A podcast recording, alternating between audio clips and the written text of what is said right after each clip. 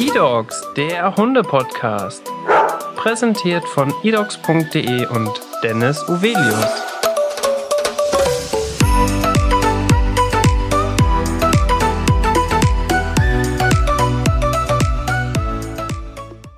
Hallo und herzlich willkommen zu einer neuen Podcast-Folge. Mein Name ist Dennis Uvelius und heute spreche ich mit der Katja. Herzlich willkommen im Podcast. Hallo Dennis, herzlich willkommen bei mir in der Praxis. Danke. Wir sitzen gerade bei dir direkt in der Praxis, direkt, sage ich mal, vor dem Behandlungstisch.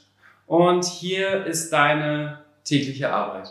Genau, hier verbringe ich meinen Arbeitstag, genau. Wir starten direkt auch einmal mit dem Kennenlernspiel. Liebe Zuhörer, liebe Zuhörerinnen, ihr kennt es ja schon. Katja, wir starten direkt mit deinem Beruf. Mhm. Was machst du beruflich? Ich bin Hundephysiotherapeutin und Hundeosteopathin. Und das Vollzeit? Ja, genau. Und wie würdest du dein Hobby beschreiben? Ich denke mal, deine Arbeit ist ja sehr, sehr zeitintensiv. Schaffst du noch was nebenher hobbytechnisch? Äh, ja, natürlich. Also die Hunde sind mein Hobby. die Hunde und der Sport.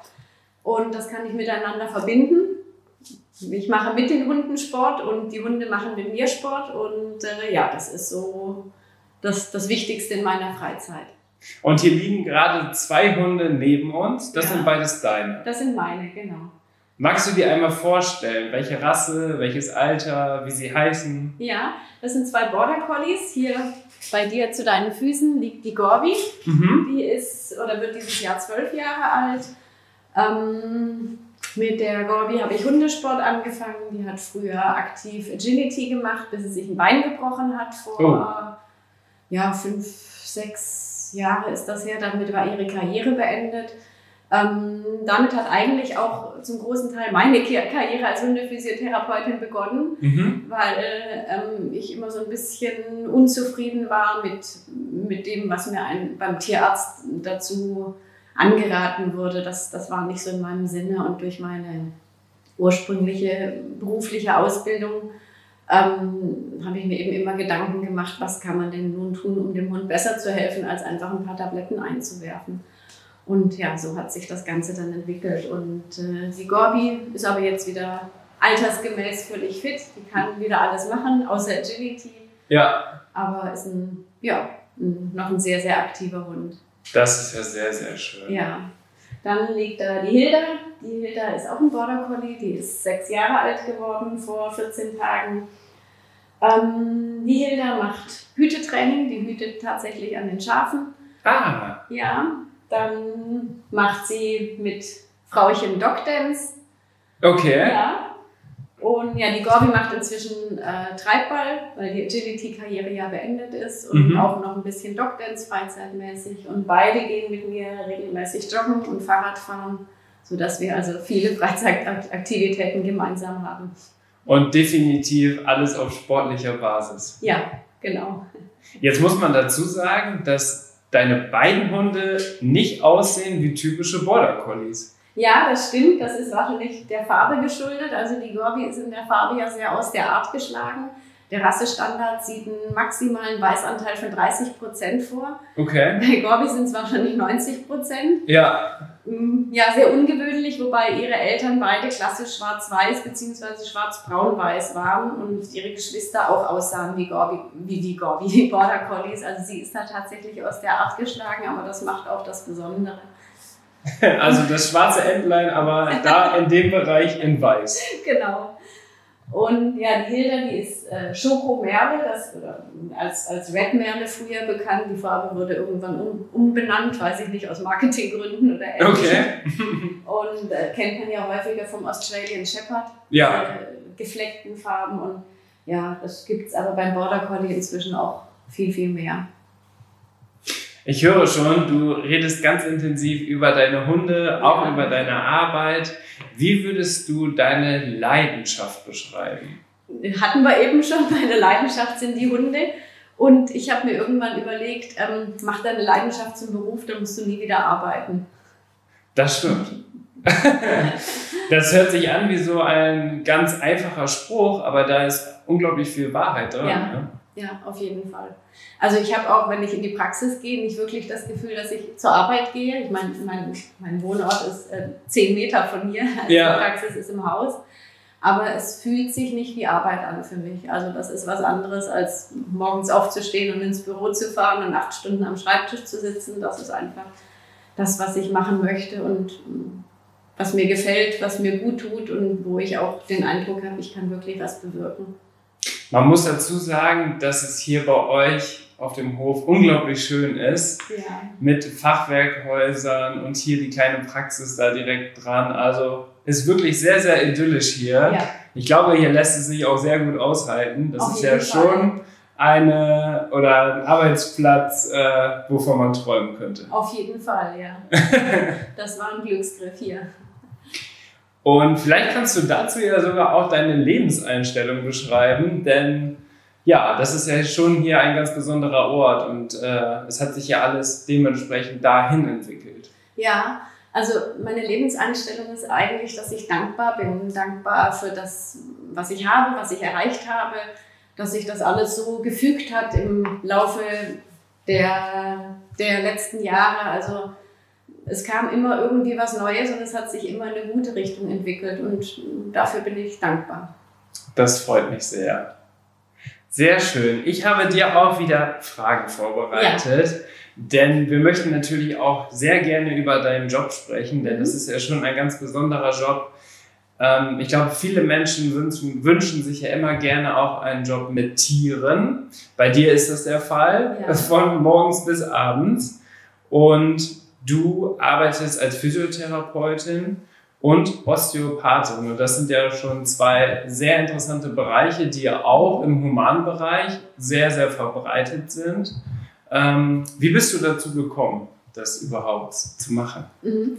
Ähm, das hatte ich ja eben schon kurz erwähnt. Im Prinzip waren meine eigenen Hunde der, der Auslöser dafür, dass ähm, ich auf den Hundeplätzen viel gesehen habe, wo ich mich immer gewundert habe, warum macht man das so? Und vielleicht noch zum Ursprung. Ich habe Sportwissenschaften studiert ursprünglich, mhm. habe ähm, die Fachrichtung Präventions- und Rehabilitationssport gemacht ähm, und somit natürlich viele Einblicke gehabt, wie das in der Therapie mit dem Menschen aussieht, auch gerade aus der Arbeit in der Reha-Klinik, im, im orthopädischen Bereich, wo man eben sehr, sehr früh mit Physiotherapie und, und Sport therapeutischen Übungen anfängt.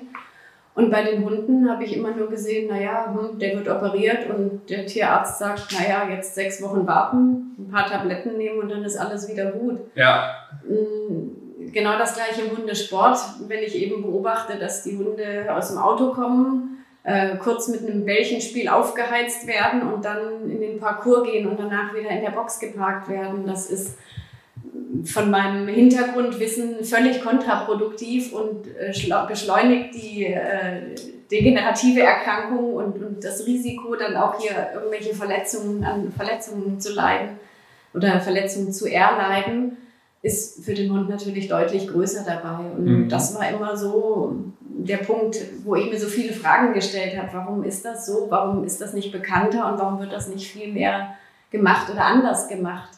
Ja. Und so bin ich dann auch dazu gekommen, diese Ausbildung zu machen und mich eben wirklich da mit vollster Leidenschaft und Energie äh, da reinzudenken und, und dieser Entwicklung zu widmen. Mhm. Ja, ich glaube, ein Hundebesitzer oder eine Hundebesitzerin, wenn die so einen Leistungssport machen würde, mhm. die würde ja auch nicht von 0 auf 100 direkt ohne Aufwärmen starten. Das ist der Punkt, ja. Also und das ist das, wo die Leute nicht drauf achten. Ja, ne? Es käme kein Leichtathlet auf die Idee, einen 100-Meter-Lauf zu starten im Wettkampf, ohne sich vorher richtig ordentlich aufzuwärmen. Ja. Und bei den Hunden ist das gang und gäbe. Kofferraum auf, Bällchen geworfen und hinterher. Oder auch die, die Schnellstarts, wenn der Hund einen Hasen jagen geht. Mhm. Äh, weiß ich nicht, Balkontür auf, Hase läuft durch den Garten, Hund hinterher da passieren leider unheimlich viele gravierende Verletzungen. Wenn es dann passiert ist, denken die Leute drüber nach, aber eben nicht im Vorfeld. Und das ist der Punkt. Der da passt ja eigentlich auch wieder der Spruch, es muss erst etwas passieren. Leider, ja. Häufig ja. ist es leider so. Jetzt ist es so, dass man oft Physiotherapie und Osteopathie zusammen nennt. Mhm. Habe ich vorhin auch gemacht. Ja. Aber es sind ja eigentlich schon zwei unterschiedliche Sachen. Also ja. wo sind da, wo sind da deiner Meinung nach oder wie würdest du das beschreiben? Wo sind da die Unterschiede?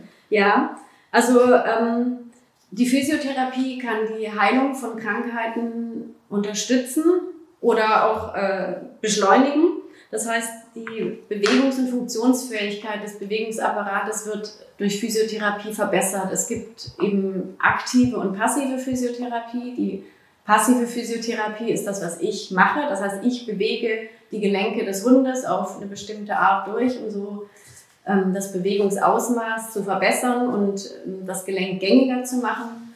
Die ähm, aktive Physiotherapie ist das, was der Hundebesitzer dann als Hausaufgaben machen kann. Das heißt, verschiedene Übungen, wozu auch das Aufwärmen gehört, verschiedene Kräftigungsübungen, Balanceübungen und so weiter. Mhm.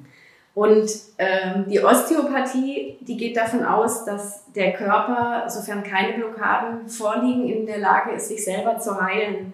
Das heißt, der Osteopath untersucht aufgrund von beschriebenen ähm, ähm, Beschwerden, die mir der Hundebesitzer mitteilt, die Bewegungsmöglichkeiten oder Bewegungseinschränkungen vom gesamten Skelettsystem, von den Knochen, von den inneren Organen oder vom Gewebe. Okay. Und ähm, das heißt, diese Bewegungseinschränkungen werden gelöst und der Körper wird somit zur Selbstheilung angeregt.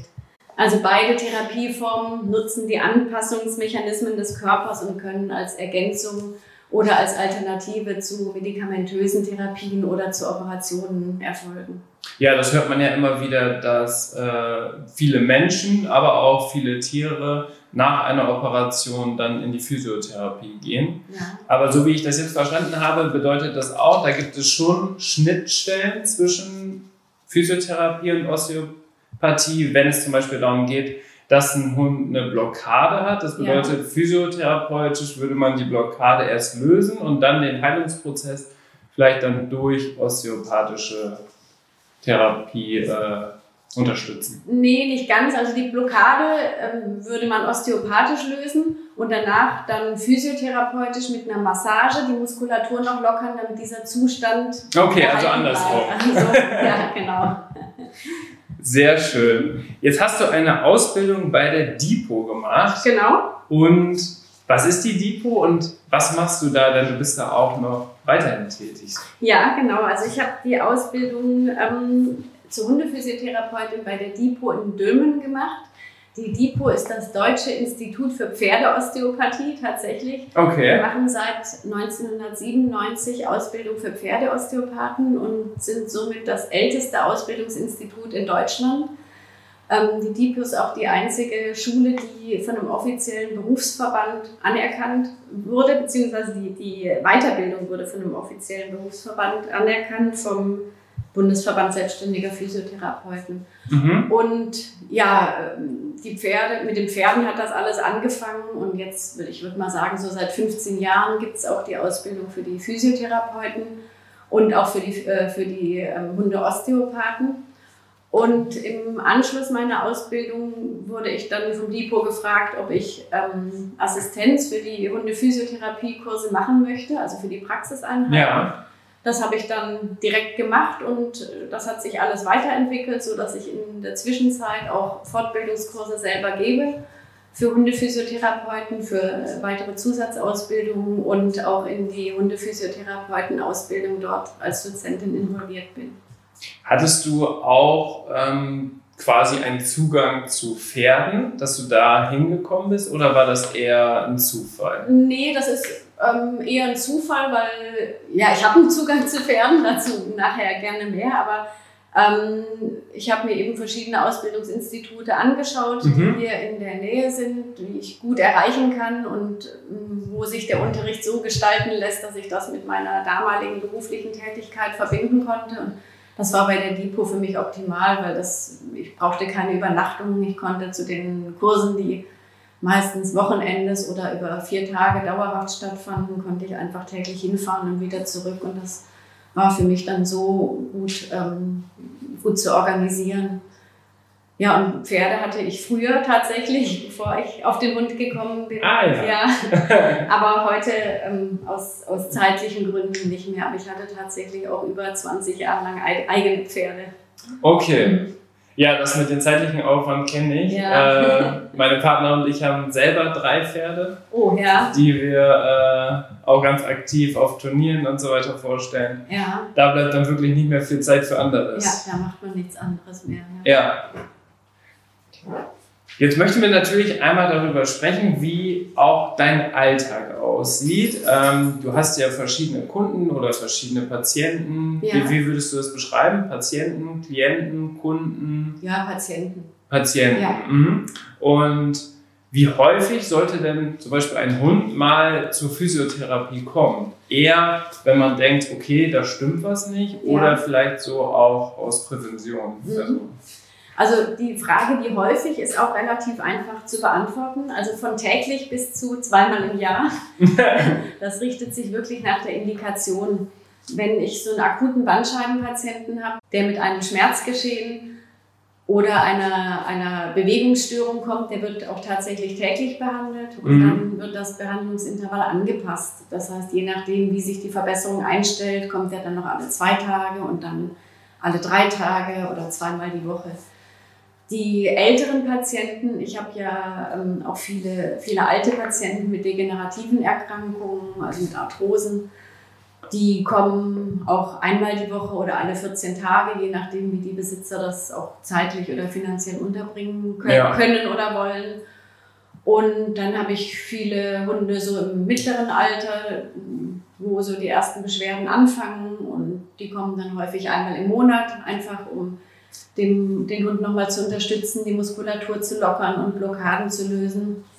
Und ähm, ich habe auch Hunde, die im Hundesport gehen, wo ich dann wirklich empfehle, die mindestens zweimal im Jahr, also vor Beginn der Turniersaison und nach der Turniersaison, einmal durchchecken zu lassen, um sicherzugehen, dass ich da eben keine, keine Bewegungseinschränkungen oder oder irgendwelche Schwierigkeiten eingeschlichen haben, die der Besitzer vielleicht noch gar nicht festgestellt hat. Ja, und sowas, also ich kenne das ja auch aus dem Pferdebereich und da kann ja die Leistungsfähigkeit deutlich beeinträchtigt ja. sein. Ja, definitiv. Also wenn es jetzt dann auch im, im Hundesport aktiv ist. Ja. Ne?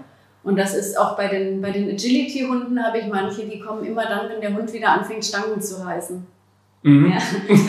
Dann klemmt es irgendwo und wenn sie merken, okay, jetzt auch trotz Änderung der Trainingsstrategie wird es nicht besser, dann ja. lassen sie sich einen Termin geben. In der Regel hat der Hund dann irgendwo Blockaden mhm. und dann kriege ich am nächsten Tag die WhatsApp, alle Stangen sind liegen geblieben, super.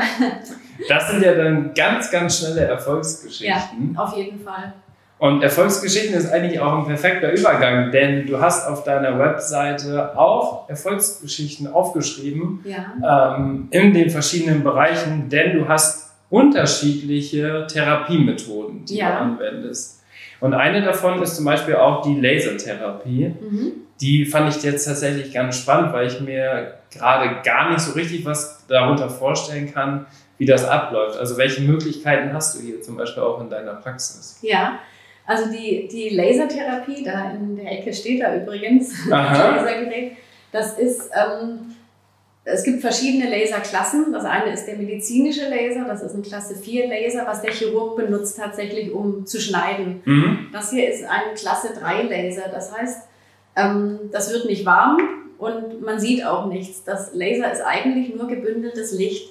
Das dringt sehr tief ins Gewebe ein und äh, fördert die Durchblutung, den Abtransport von Schlacken, ähm, reduziert Schwellungen, lindert Schmerzen und regt insgesamt Stoffwechselprozesse an. Das heißt, mit der Lasertherapie können wir in vielen Fällen die Heilungszeit ähm, deutlich verkürzen, häufig halbieren, je nach Indikation.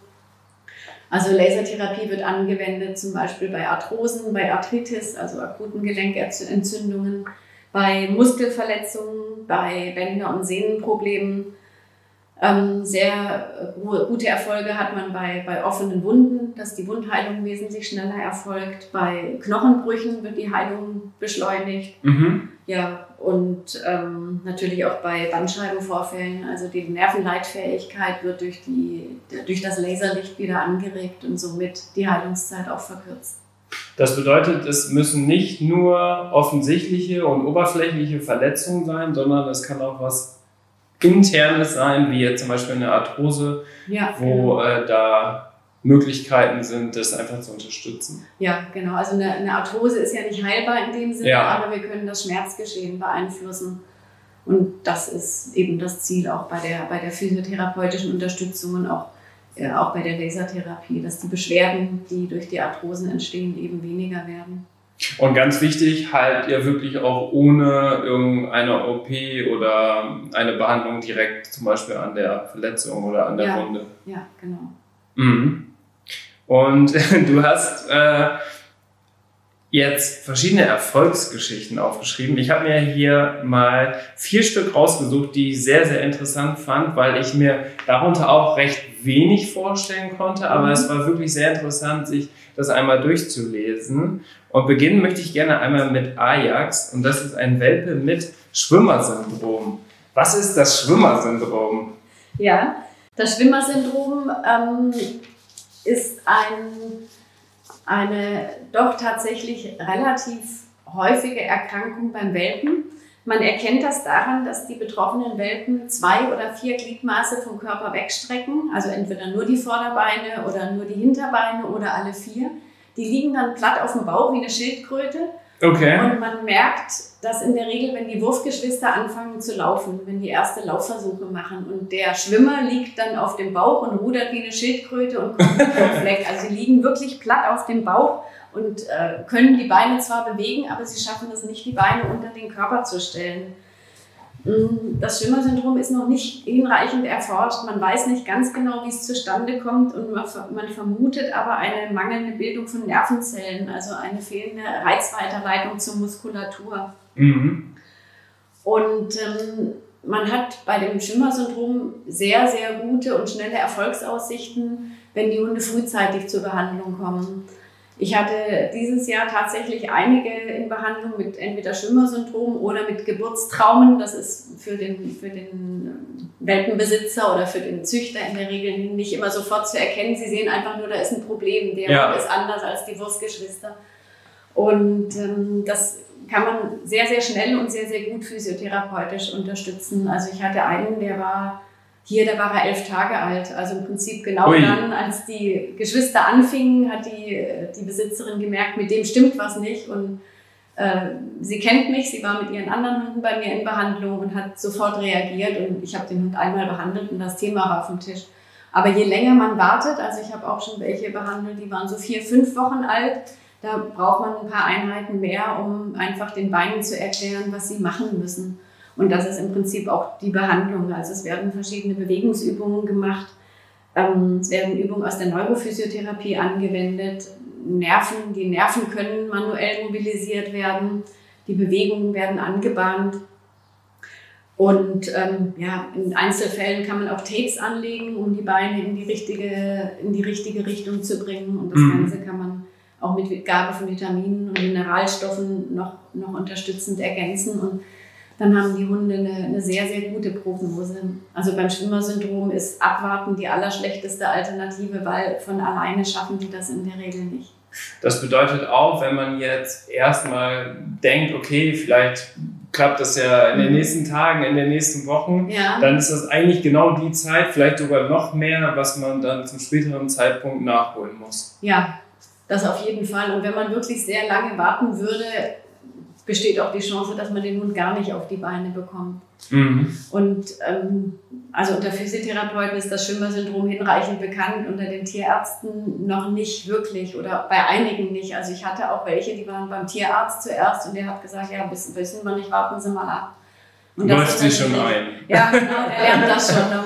Und das ist eben schlecht, weil die Leute vertrauen der Sache dann und warten ab und es passiert nichts. Im Gegenteil, das wird immer nur noch schlimmer, weil die ja auf dem Bauch liegen und der Brustkorb zusammengedrückt wird und die ganzen ja. Knochen sind weich. Das heißt, der Brustkorb verformt sich und wird eiförmig, also seitlich eiförmig und dadurch kann es passieren, dass ähm, das Herz zusammengedrückt wird. Also mhm. es gibt tatsächlich Schwimmer, die zu spät behandelt werden die im Nachgang ähm, dann einfach eine Fehlentwicklung des Herzens oder der Lunge haben, dadurch, dass der Brustkorb hier sich verformt. Ja, und die Wachstumsphase beim Hund ist ja auch viel, viel ähm, schneller ja. als jetzt beim Menschen. Ne? Also ja. da was da in einem Monat alles passiert, das ist vielleicht bei Menschen in eineinhalb Jahren. Ja, genau. Und das muss man ja auch dann in dem Bereich bedenken. Ja, auf jeden Fall. Deswegen, je, je früher, desto besser. Wie war es denn bei Ajax? Den hast du ja als Beispiel genannt. Ja. Äh, wie war ja da die Erfolgsgeschichte? Ja, Ajax kam zu mir mit knapp fünf Wochen und der war tatsächlich schon bei zwei oder drei Tierärzten davor, auch mit dem, mit dem Raten einfach mal abzuwarten. Und der Züchter hat dann letzten Endes, als immer noch nichts passiert ist und der Hund das einfach nicht lernen wollte, beim Zuchtwart angerufen und gesagt, ähm, ich glaube, einer wird nichts oder den müssen wir einschläfern oder mhm. wie auch immer und hat erklärt, was der, was der hat oder wie sich ihm das darstellt. Der Zuchtwart hat ihm daraufhin gesagt, das ist ein Schwimmer, du musst sofort zur Physiotherapie. und so kam der zu mir, ich, der hat, ich weiß nicht, der hat gegoogelt, nee, ich glaube, das war sogar eine Empfehlung von irgendeiner Bekannten, der, der hat gesagt, du musst nach Osnabrück fahren und dann kamen die aus dem Raum Fechter irgendwie. Okay. Und das war ganz lustig, weil das war eine Woche vor unserem Urlaub und ich habe den Hund behandelt und nach der zweiten Behandlung, nach dem zweiten Tag habe ich ihm gesagt, äh, Freitag muss der laufen, weil ich bin, bin ab Samstag im Urlaub. Und er sagte dann, ja, nee, das geht nicht, du kannst jetzt nicht in den Urlaub. Dann habe ich gesagt, wart's ab. Und tatsächlich nach fünf Behandlungen ist er von alleine gelaufen. Dann war es kein Schwimmer mehr. Dann war es kein Schwimmer mehr, nee. Jetzt hast du schon gesagt, da kommen welche aus Fechter. Ja. Wie groß ist doch dein Einzugsgebiet von äh, den Patienten, die dann den Weg hier ins beschauliche Lotte Osnabrück äh, fahren, um dich zu besuchen? Ja, also mein Einzugsgebiet ist von, würde ich mal sagen, 200 Meter Entfernung, also die Nachbarn mit den Hunden, bis ähm, ich habe Kunden, die kommen aus dem Ruhrgebiet. Mhm. Ich habe relativ viele aus dem Raum Fechter, das hat sich da wohl irgendwie auch rumgesprochen.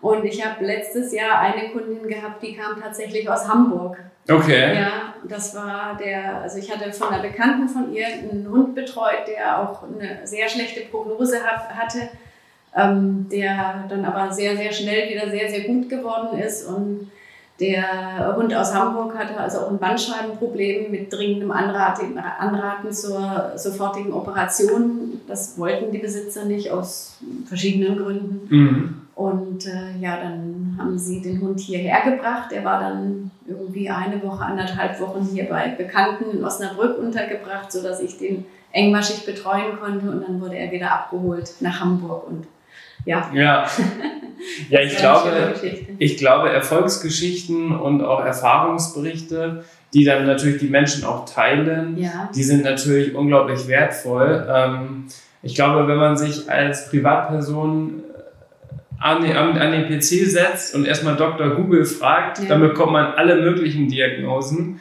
Aber wenn du vielleicht bekannte Freunde etc. hast, die dann vielleicht schon mal gute Erfahrungen gemacht haben, zum Beispiel jetzt bei dir dann hier in der Praxis, da spricht sich dann ja auch rum und da hat man ja wirklich dann auch ein gutes Gefühl. Und deswegen kommen dann vielleicht diese standortabhängigen ja. Äh, ja, mehreren Kunden, die dann doch ja. äh, immer wieder kommen. Ne? Das gleiche Phänomen gibt es ja bei der Rassenverteilung. ja, genau. ich hatte auch vor, vor längerer Zeit einen Dackel in Behandlung mit einem Bandscheibenvorfall, der wirklich sehr, sehr gelitten hat, extrem schmerzhaft und mit ähm, deutlichen Bewegungseinschränkungen. Und die Tierärzte haben da auch nicht mehr so viel Hoffnung gemacht oder zur OP geraten. Das kam für den aber nicht in Frage. Und dem habe ich auch sehr schnell und nachhaltig geholfen. Und mhm. plötzlich hatte ich lauter Dackelpatienten, weil die Besitzerin in vielen Dackelclubs und äh, auf in sozialen Medien in Dackelgruppen aktiv ist und da dann ihre Erfahrung berichtet hat, dass sie, dass ich den Hund gerettet habe, in Anführungszeichen. Und so kamen dann plötzlich lauter Dackel mit Rückenbeschwerden zu. Ah, ja. ja, das kann ich mir sehr gut vorstellen. Und es ist ja häufig vielleicht dann auch bei den Rassen so, ähm, dass man ja auch viele Parallelen ziehen kann. Ne? Also ja. Also wenn einer eine Beschwerde hat, dann ist das vielleicht ja wirklich rassespezifisch. Und ich glaube, wenn du an deiner Stelle jetzt dann sowas schon mal behandelt hast, ist es natürlich auch dann echt gut, wenn du weißt, okay, vielleicht äh, ist die und die Therapie gerade genau das Richtige. Ja, definitiv. Das ist ja immer so ein, so ein multimodales Konzept eigentlich. Mhm. Das heißt, natürlich auf den Patienten zugeschnitten, auf die jeweiligen Beschwerden zugeschnitten. Da gibt es schon auch Parallelen. Klar, wie behandelt man einen Bandscheibenvorfall? Aber es gibt, es gibt dann immer dazu auch individuelle Entscheidungen, was man jetzt bei diesem Hund eben speziell macht. Das ist auch abhängig von Alter und Vorerkrankungen und, und Ähnlichem. Jetzt hast du als weitere Erfolgsgeschichte Ginger mit einer Rückenmark, mit einem Rückenmarksinfarkt mit Hinterhandslähmung. Wie ist das passiert? Mhm. Also ein Rückenmarksinfarkt ist tatsächlich gar nicht so selten. Das ist auch eine degenerative, traumatische Erkrankung, betrifft häufig ältere Hunde, ähm, ältere, größere Hunde. Das heißt, dass sich äh, degeneriertes Bandscheibenmaterial löst und ein Blutgefäß verstopft, welches das Rückenmark versorgt. Die Blutzufuhr wird dadurch unterbrochen und ein Teil des Rückenmarks stirbt ab. Dadurch kommt es zur Einblutung an der betreffenden Stelle und die äh, Motorik in dem Teil, der dahinter liegt, also von der Wirbelsäule mhm. aus gesehen, die ist dann gestört oder gar nicht vorhanden. Das ist auch nicht operabel, das wird tatsächlich konservativ behandelt. Es gibt aber auch viele, weil das gerade häufig ältere und schwerere Hunde sind, die dann einfach auf, Rat, auf Anraten des Tierarztes eingeschläfert werden. Okay. Aber man hat beim Rückenmarksinfarkt tatsächlich eine relativ gute Prognose, weil man ähm, im Prinzip einfach nur die Nervenleitfähigkeit wiederherstellen muss. Das heißt, ähm, wenn man es erreicht, dass ähm, der Nerv wieder eine Verbindung hat, dann kann der Hund wieder laufen, ganz banal erklärt. Mhm. Und dafür gibt es auch wieder die Lasertherapie. Oder äh, sehr gerne nehme ich bei solchen Erkrankungen auch eine Blutegeltherapie.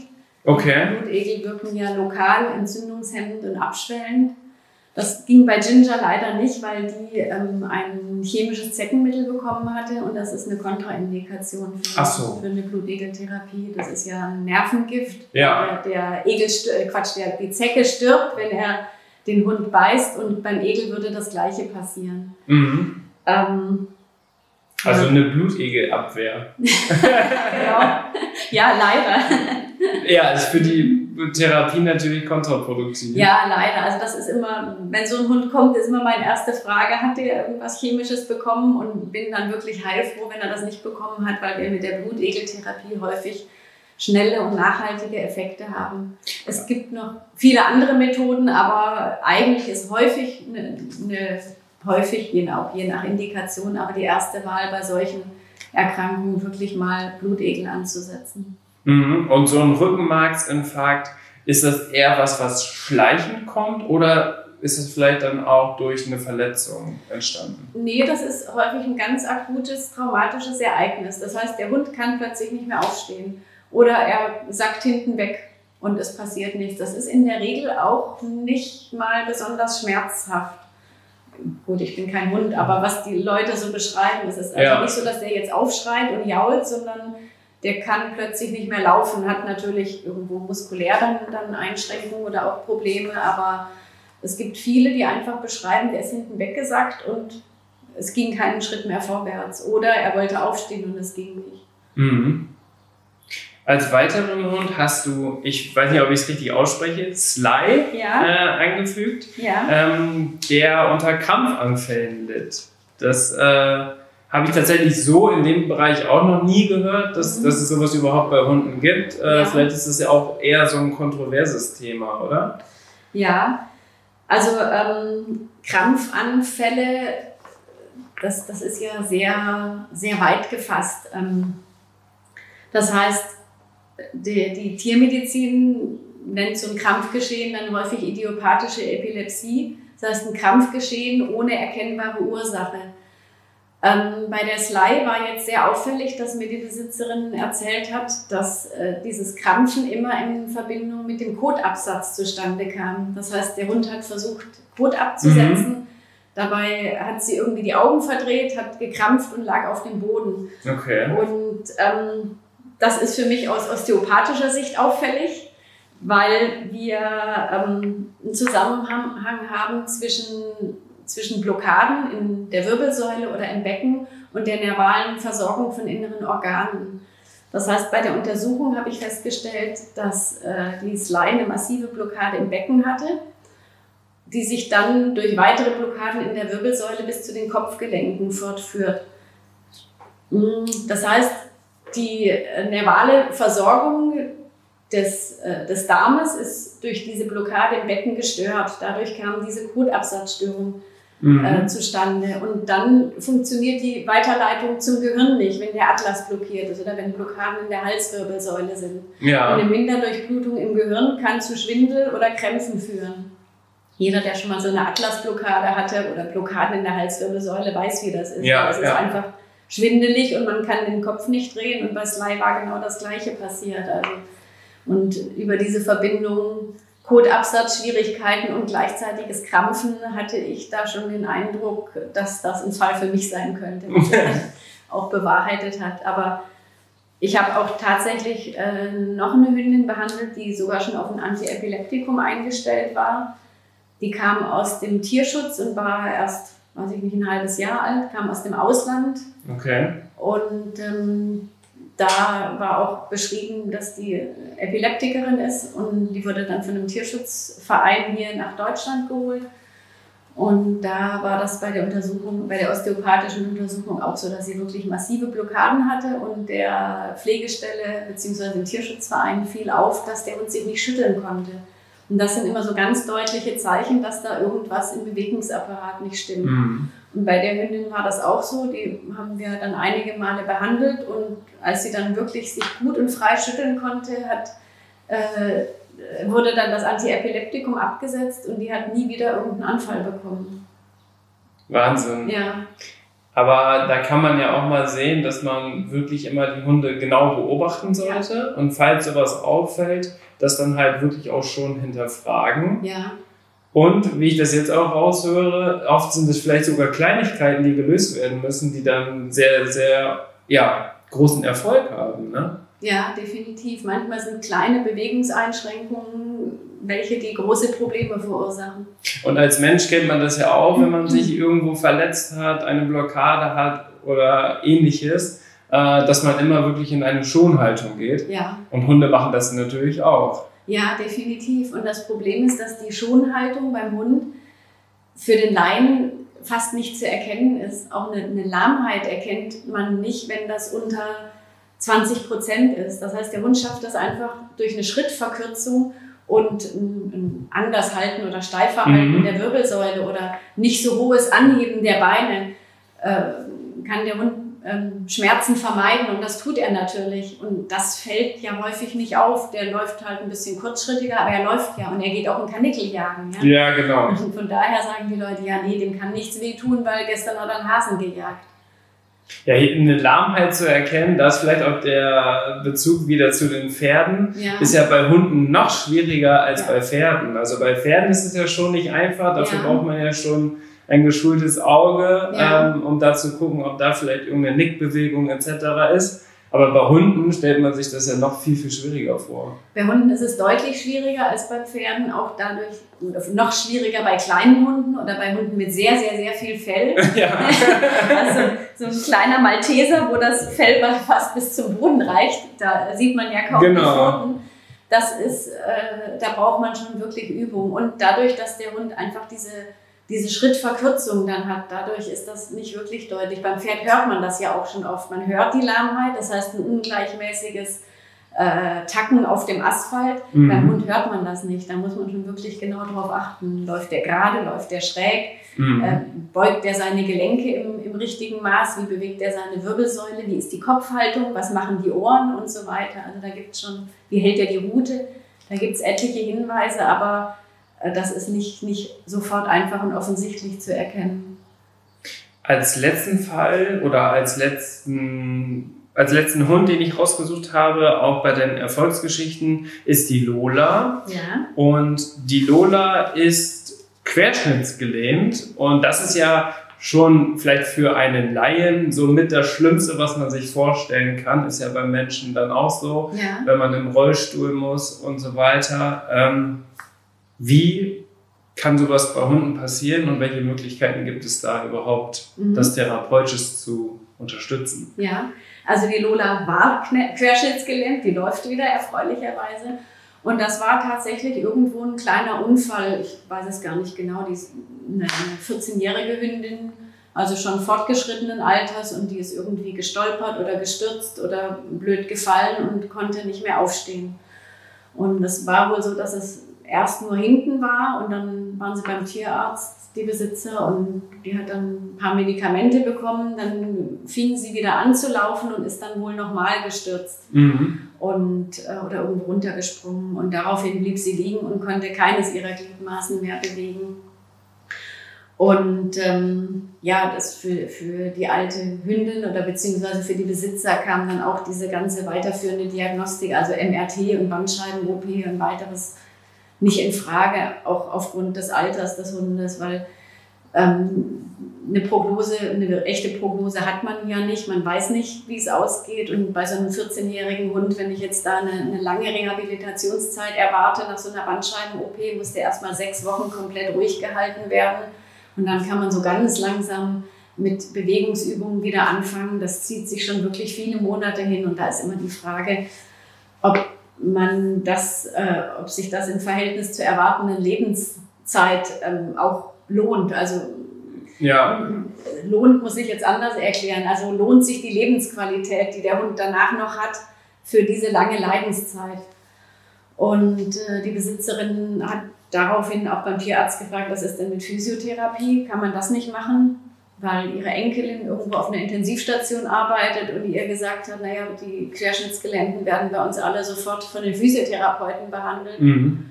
Und der Tierarzt meinte nur, nee, nee, Physiotherapie kann man erst machen, wenn der Hund wieder läuft.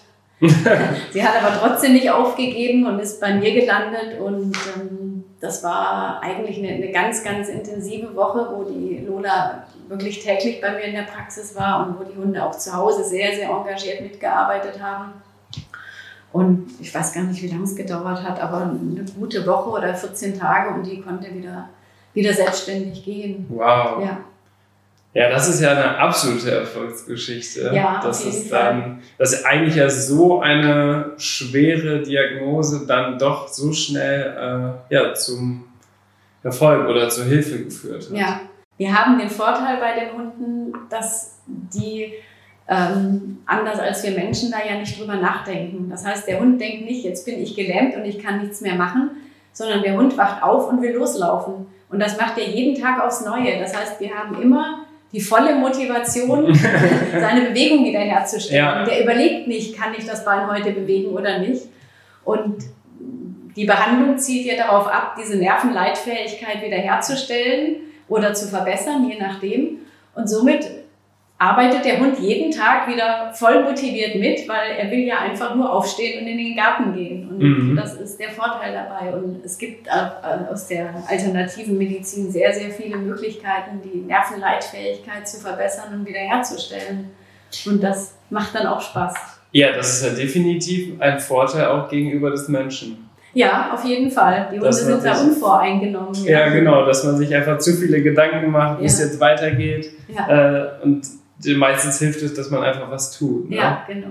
Jetzt ist ja dein Job unglaublich emotional ja. und du bist ja ganz intensiv auch im Austausch mit den Hundebesitzern und Besitzerinnen. Das ist mit Sicherheit auch nicht ganz einfach immer, denn da kommen ja wirklich auch Schicksalsschläge, womit du ja auch umgehen musst. Ja. Wie kannst du mit sowas umgehen und ähm, Hast du da vielleicht irgendein Ventil oder dein Lebensgefährte sitzt auch neben uns, hört auch zu. Wie ist das so? Sprecht ihr euch da gegenseitig ab? Redet ihr darüber? Also ich glaube, sowas muss man ja auch verarbeiten. Und ich denke mal, da wächst man so ein bisschen rein, oder? Ja, auf jeden Fall. Also es ist schon so, dass gerade diese Hunde, die man sehr, sehr intensiv betreut und die äh, denen es wirklich sehr, sehr schlecht geht, das, das geht mir schon wirklich nahe. Und auch die Besitzer, die ja dann mitleiden. Und ich, ich kenne das Gefühl ja, ich bin ja selber Hundemama. Also wenn mein Hund was hat, das ist für mich das Allerschlimmste. Mhm. Als ich die Gorgi damals das Bein gebrochen hat, habe ich gesagt, es wäre mir lieber, ich hätte mir ein Bein gebrochen ja. als der Hund. Und so ist das schon auch, das, das geht mir schon auch nahe, das verfolgt mich auch. Und ähm, da muss man schon auch mit klarkommen. Ja. Also ich versuche schon auch manchmal mich davon abzugrenzen, weil ich kann ja nicht äh, jede Kleinigkeit mit mir rumtragen, aber es ist schon so, ähm, dass mich das beschäftigt und ich da viel drüber nachdenke und auch überlege, was kann man jetzt machen, was kann man noch besser machen, wie kann ich den Besitzern helfen. Mhm. Und ja, das ist aber im Prinzip ja auch mein selbstgewähltes Schicksal. Ich habe mir den Beruf ja ausgesucht mit allen Konsequenzen. Und zum Ausgleich habe ich dann meine Bewegung an der frischen Luft, den Hundesport, meine Hunde und die schöne Umgebung, wo wir hier leben. Jetzt zum Schluss des Podcasts müssen wir nochmal auf ein Thema eingehen. Das ist eigentlich auch ein super Übergang, denn du bist auch Autorin. Du hast ein Buch geschrieben. Ja, tatsächlich. Ich habe ähm, mit einer Kollegin zusammen, die ist Tierheilpraktikerin, die Annette Dragun, ähm, haben wir ein Buch geschrieben. Das äh, ging initial von ihr aus, weil sie schon mehrere Bücher geschrieben hat. Ähm, eins über Allergien, tierischer Juckreiz. Ein weiteres Buch, das heißt tierisches Risiko. Da geht es um ähm, Parasiten und Prophylaxe, was man aus naturheilkundlicher Sicht tun kann. Und äh, ich habe Annettes Bücher als Lektorin schon seit vielen Jahren begleitet und irgendwann kam sie auf die grandiose Idee, das nächste Buch machen wir zusammen. sie hat einen alten Hund, äh, Gorbi ist ja auch nicht mehr ganz jung und so kam das dann zustande. Das heißt, wir tauschen uns auch so im Alltag häufig aus über irgendwelche Fälle, weil sie natürlich einen anderen Draufblick hat als, als ich. Das heißt, ich äh, betrachte das Ganze aus physiotherapeutischer und osteopathischer Sicht und dann wieder aus tierheilkundlicher Sicht. So können wir uns da immer gegenseitig unterstützen und auch neue Anregungen geben. Ja, und so ist dann auch dieses Buchprojekt entstanden. Das heißt, Annette hat ähm, den, den, den Teil im Bereich der Tierheilkunde geschrieben und ich habe dann den Bewegungsteil, also den physiotherapeutischen Teil geschrieben. Mhm. Und das ist natürlich hier in der Praxis auch häufig ein Anliegen, dass ich viele alte Hunde, viele ältere Patienten habe und ähm, Alter ist ja keine Krankheit. Man muss einfach damit umgehen und muss diese ganzen Vorboten, die da kommen, auch richtig deuten können. Und das war uns einfach ein Anliegen, das nochmal genauer zu erklären, was passiert da, was kann man tun, welche Möglichkeiten hat man nun, abgesehen von der Schulmedizin, diesen Altersprozess zu verlangsamen. Aufhalten kann man ihn leider nicht. Ja. Oder die damit verbundenen Beschwerden einfach zu lindern, sodass man möglichst lange eine, eine schöne Zeit mit seinem Vierbeiner hat. Ja, ich glaube, die Lebenszeit eines Hundes, die ist ja nun mal begrenzt. Leider, die werden ja, ja leider nicht so alt wie ihre Besitzer oder ihre Besitzerin. Ja. Aber umso wichtiger ist ja, dass die Lebenszeit, die verfügbar ist, dann für den Hund auch so schön wie es nur möglich gegeben wird. Genau, ja, das ist mein Job, dafür zu sorgen. Und dahingehend habt ihr euch dann auch für den Titel entschieden, so bleibt der Seniorhund gesund. Genau, ja. Hier steht es auch. Das ist tierisch grau, so bleibt der Seniorhund gesund. Sehr schön. Wo kann man das äh, finden? Also kann man das, das kann man ja mit Sicherheit auch äh, erwerben. Welche ja. Möglichkeiten gibt es da? Also natürlich das große A aus dem Internet. Mhm. Dann bei mir in der Praxis oder ähm, bei Books on Demand. Das ist also das äh, Buch wird auf Bestellung gedruckt. Okay. Und Books on Demand ist also im Selbstverlag der, der Hersteller. Da kann man das auch bestellen. Sehr schön. Liebe Zuhörer, liebe Zuhörerinnen, ich werde das auf jeden Fall in den Show Notes verlinken. Dann kommt ihr da direkt hin. Katja, vielen Dank für deine Zeit heute im Podcast. Es war mal wieder ein richtig schöner Podcast, weil wir uns persönlich treffen konnten und persönlich sprechen konnten. Ja. Und du hast ja wirklich mit deiner Expertise wirklich wieder viele Einblicke gegeben, die mit Sicherheit vielen Zuhörern und Zuhörerinnen in dem Bereich hilft. Vielen Dank erstmal an dieser Stelle. Ja, schön, dass du hier warst. Hat mich gefreut. Vielen Wie war es für dich, den ersten Podcast aufzunehmen? ja, ganz spannend. Also ich habe sowas noch nie gemacht, aber ja, war, war neue Erfahrungen, aber sehr schön. Danke. Hat sehr gut geklappt. Ja, prima. Ja, ich wünsche euch alles Gute, liebe Zuhörer, liebe Zuhörerinnen. Wir hören uns in der nächsten Podcast-Folge. Katja, dir wünsche ich alles Gute, viel Gesundheit und dass du vielen Hunden noch helfen kannst. Und wir hören uns dann in der nächsten Podcast-Folge. Bis dahin. Tschüss. Tschüss.